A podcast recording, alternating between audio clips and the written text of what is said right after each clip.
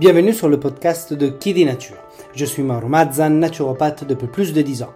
Je me suis spécialisé en pédiatrie après être devenu papa. Je t'aime, mon papa d'amour. C'est à ce moment-là que je me suis rendu compte du manque d'informations autour de la prévention et de la santé au naturel pour nos enfants. Un manque d'informations et d'accompagnement auquel énormément de parents sont malheureusement confrontés, auquel avec mon épouse nous avons été confrontés. Ne vous êtes-vous jamais demandé comment soulager les coliques naturellement? Que faire en cas de RGO si mon enfant est allaité? Quel petit déjeuner tient au corps toute la matinée? Comment soutenir leur immunité? Ou encore, les allergies sont-elles une fatalité? Pourront-elles se résoudre un jour? Faut-il baisser la fièvre? Autant de réponses qui sont difficiles à trouver aujourd'hui en tant que parent, confrontés à plein, trop d'informations, souvent contradictoires. Et c'est une vraie jungle. En effet, les enfants ne sont pas des mini-adultes, mais des organismes complexes en perpétuel changement dû à la croissance.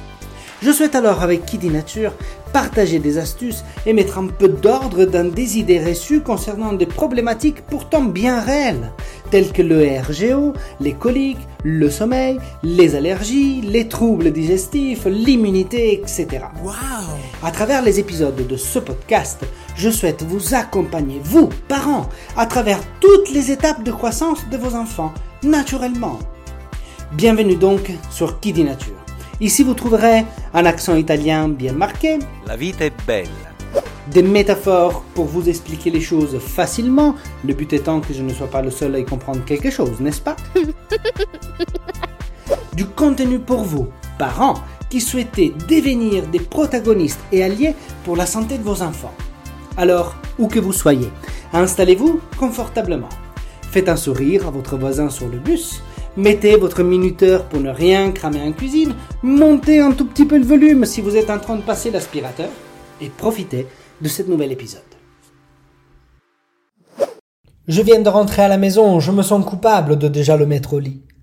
Elle ne veut pas aller dormir, je ne vais pas la forcer. En plus aujourd'hui elle a fait une sieste d'une heure et demie, c'est normal qu'elle n'ait pas de sommeil. Tant pis si tu ne fais pas la sieste, tu dormiras mieux ce soir. Ces genres de phrases, nous les avons tous entendues. Je les ai dites toutes également. Pourtant, et je le dis pour moi avant tout, cela trahit une vraie et propre désinformation. Rappelons-nous, nous venons de ces générations où tout ce qui ne nous tue pas nous renforce. Je souhaite alors à travers cet épisode partager ce qui est important de savoir sur le sommeil de l'enfant et ses bienfaits. Ceci parce que bien dormir, ça s'apprend et ça se transmet. Quelle est la mission ultime, l'évidence commune à tous les parents? Garantir un futur heureux, épanoui et en santé pour nos enfants. Alors, dans ce sens, avec cette bienveillance, je souhaiterais vous expliquer certains pourquoi concernant le sommeil de nos enfants. Premièrement, pourquoi le repos est le secret de tout champion?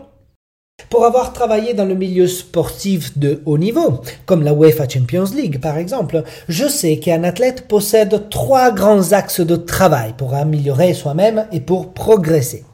Premier, l'entraînement, intense, régulier et encadré. La nutrition qui se doit d'être adaptée, saine, personnalisée aux objectifs du sportif, ainsi que le repos, un moment pour mettre le corps en mode économie, fondamental pour se régénérer et récupérer. Eh bien, devinez, pour nos enfants, c'est exactement pareil. Leurs organismes sont en constante évolution. Non seulement ils doivent assurer et maintenir l'équilibre de tous les systèmes impliqués dans leur fonctionnement, le système digestif, le système respiratoire, le système glandulaire, etc. Mais en plus, ils doivent capitaliser chaque expérience pour en sortir plus fort. C'est au travers d'expériences que nos enfants construiront leur confiance. Je trouve, en effet, les enfants jouent un jeu qu'ils ne peuvent pas perdre. Dans cette aventure que est la vie, le sommeil des enfants joue, à mon avis, un rôle fondamental dans son équilibre, comme de l'être humain de manière générale. Dormir signifie en effet rentrer dans une espèce de mode économie. Dans cet état, le cerveau de nos enfants a la possibilité de se consacrer entièrement à la croissance. L'hormone de la croissance est d'ailleurs produite pendant le sommeil. C'est un peu comme si, pendant la nuit, le corps s'activait en produisant des messages chimiques, des enzymes, des protéines, qui ont pour objectif d'établir un réseau de connexion. Pour simplifier, c'est comme si, la nuit, toutes les cellules du corps de l'enfant se interconnectaient les unes avec les autres, un peu comme une connexion à un réseau sur Internet. La communication est active. Le but La croissance.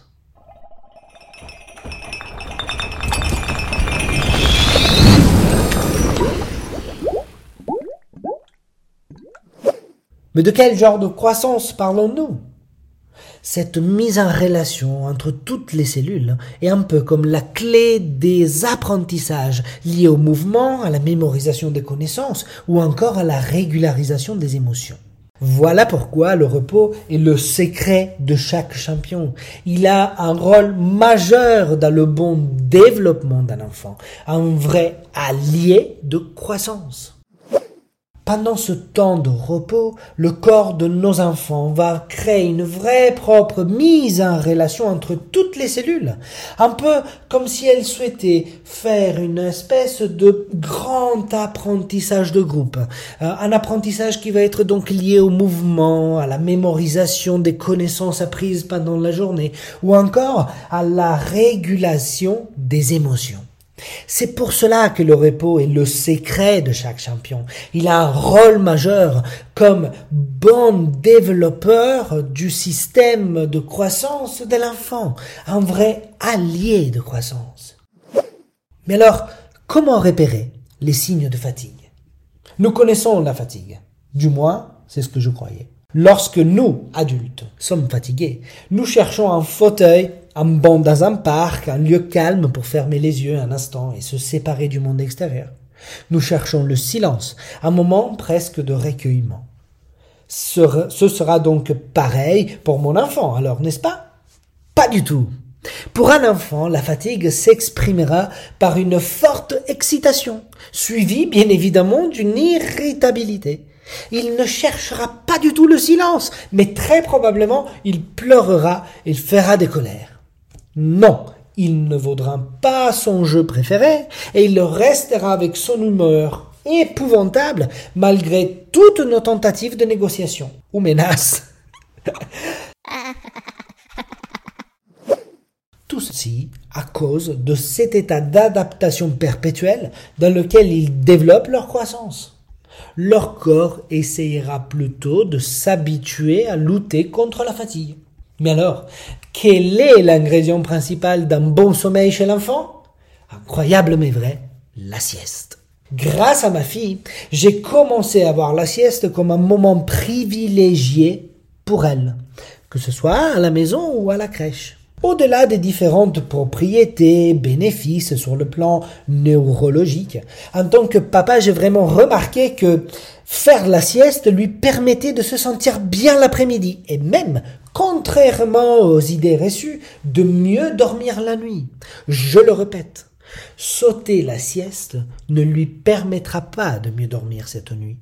Au contraire, la sieste est essentielle pour assurer un bon équilibre physiologique et nerveux de l'enfant. Je pense vraiment que la sieste est aussi importante que prendre soin de sa peau, de sa nourriture ou prendre du temps pour lui pour montrer mon amour. Le sommeil, donc, n'est pas un moment de pause. C'est un moment dans lequel le corps se coupe du monde extérieur pour s'occuper de soi. La réalité des choses, c'est que le sommeil n'est pas un moment de pause de l'activité mentale. Ceci est une croyance très répandue et pourtant fausse. Comme je vous l'expliquais un tout petit peu plus tôt dans cet épisode, pendant le repos, le corps et le cerveau se consacrent à d'autres tâches. Il est donc essentiel d'instaurer des moments de pause, entre guillemets, pendant la journée de l'enfant. Les effets positifs sont vraiment nombreux et je dirais même essentiels pour son équilibre mental, psychologique et surtout émotionnel. En effet, faire la sieste lui procurera une nuit beaucoup plus tranquille.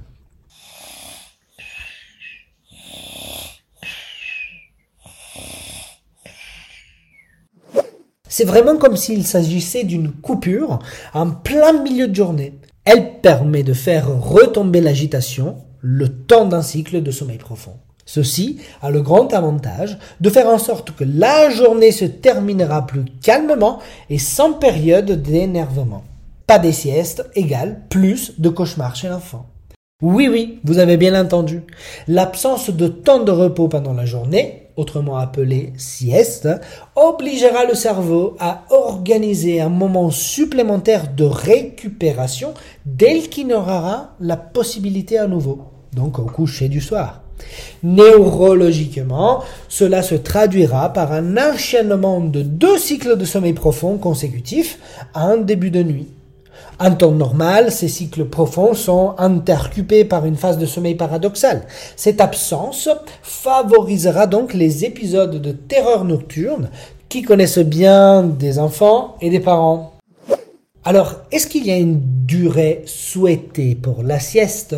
En fonction de l'âge de nos enfants Selon l'âge et le comportement de l'enfant, le nombre de siestes dans la journée peut en effet varier. Pendant la croissance, les rythmes de sommeil des enfants varient. Hein. Euh, en effet, plus l'enfant grandira, moins les siestes seront nécessaires. Mon avis concernant la sieste est le suivant. Même à 5 ans, certains enfants peuvent encore avoir besoin de faire la sieste. Un temps calme sera de toute façon recommandé après le déjeuner. Alors, voici le nombre de siestes que, à mon avis, sont nécessaires en fonction de la tranche d'âge de nos enfants. De 0 à 3 mois, on va parler plus ou moins de 4 à 6 siestes qui correspondent l'espace de temps qu'il y a entre chaque tété ou biberon. Vers les 4 mois, les siestes vont se régulariser euh, plutôt vers un rythme de 3 siestes, donc une le matin, une début d'après-midi et l'autre fin d'après-midi. Vers le un an d'âge jusqu'au l'an et demi, on peut partir sur deux siestes, hein, une sieste en matinée et une en début d'après-midi. À partir de ce moment-là, de 18 mois jusqu'à environ 3 ans, euh, une longue sieste, début d'après-midi.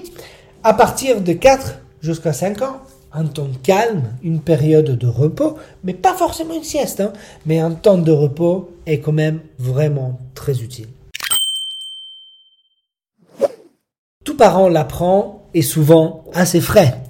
Parfois, il faut se résigner et accepter que notre enfant ne veuille pas, ne réussisse pas, ne puisse pas dormir correctement durant la sieste. Dans ces cas, je vous invite à proposer un moment calme qui sera tout aussi bénéfique. Selon l'âge, proposez à l'enfant une séance de lecture, de jeux de société, de coloriage ou euh, ou toute autre bonne façon de lui apprendre à se reposer autrement. L'objectif est simple, aider à se recentrer, retrouver le calme intérieur, ainsi que un état favorable aux apprentissages en améliorant l'attention et la concentration. Pour les natures liées au mouvement, comme par exemple l'enfant sanguin et l'enfant lymphatique, si vous atterrissez pour la première fois dans mon podcast euh, et vous ne savez pas de quoi je parle, je vous invite vraiment à aller euh, écouter les épisodes sur la description des différentes natures de nos enfants et sur comment faire pour aller dans le sens de leur nature. Bref, pour toutes ces natures qui sont liées donc au mouvement, comme l'enfant sanguin ou l'enfant lymphatique. Il sera donc préférable alterner ces moments calmes à des activités plus dynamiques, encore mieux si à l'extérieur.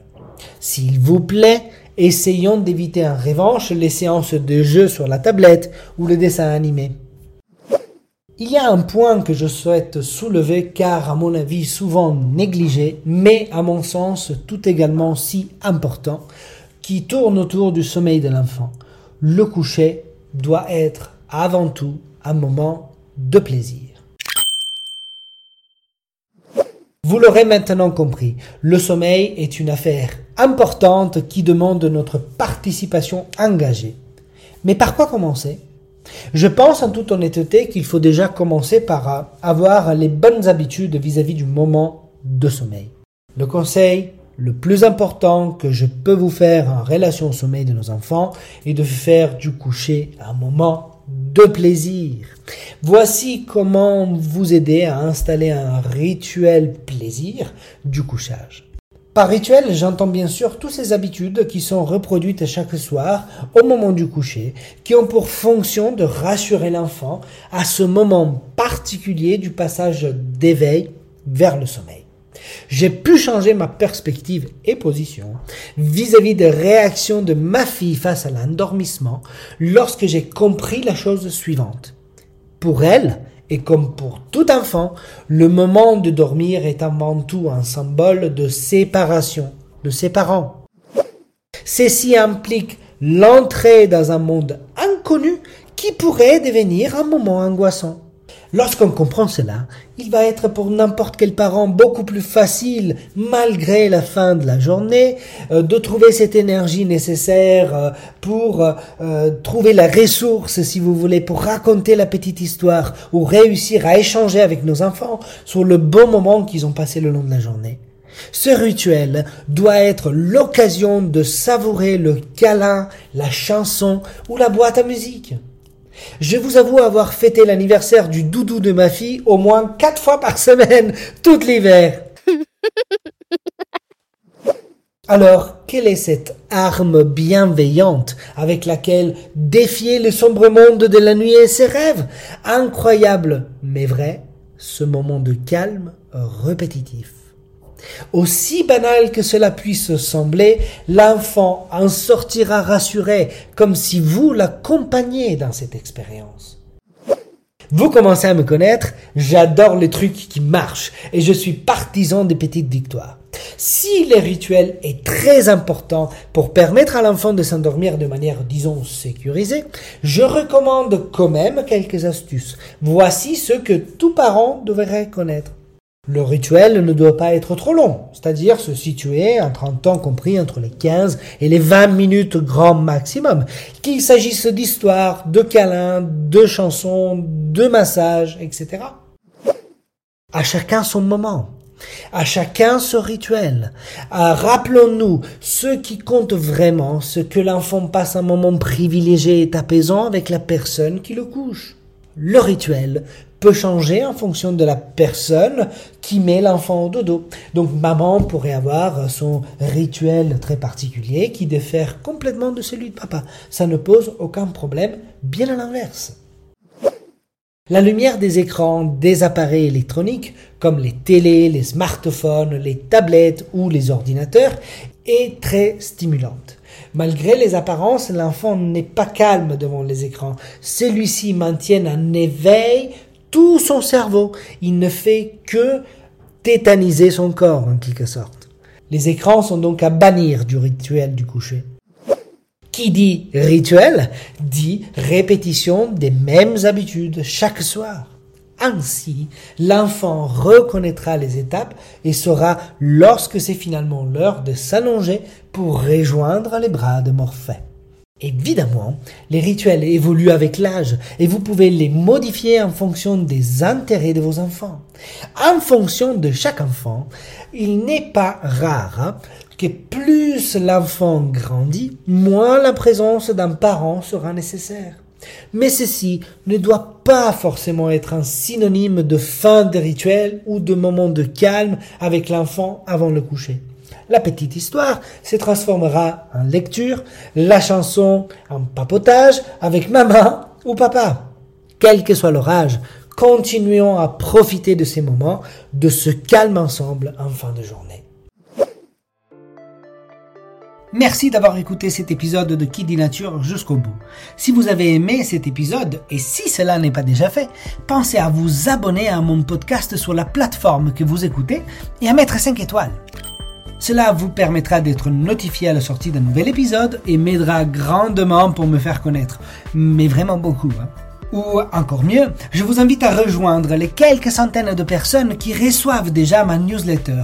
Rendez-vous donc sur mon site internet Je vous mettrai de toute façon le lien dans la description de l'épisode. Si vous avez des idées de sujets que vous souhaitez que j'aborde, dites-le moi en commentaire ou sur les réseaux sociaux de dit Nature. Vous avez certainement autour de vous une sœur, une amie, un cousin ou au moins une collègue qui ont des enfants. Alors s'il vous plaît, n'hésitez pas à partager ce podcast autour de vous. À très bientôt pour un nouvel épisode de dit Nature et dont les enfants à vivre plus fort.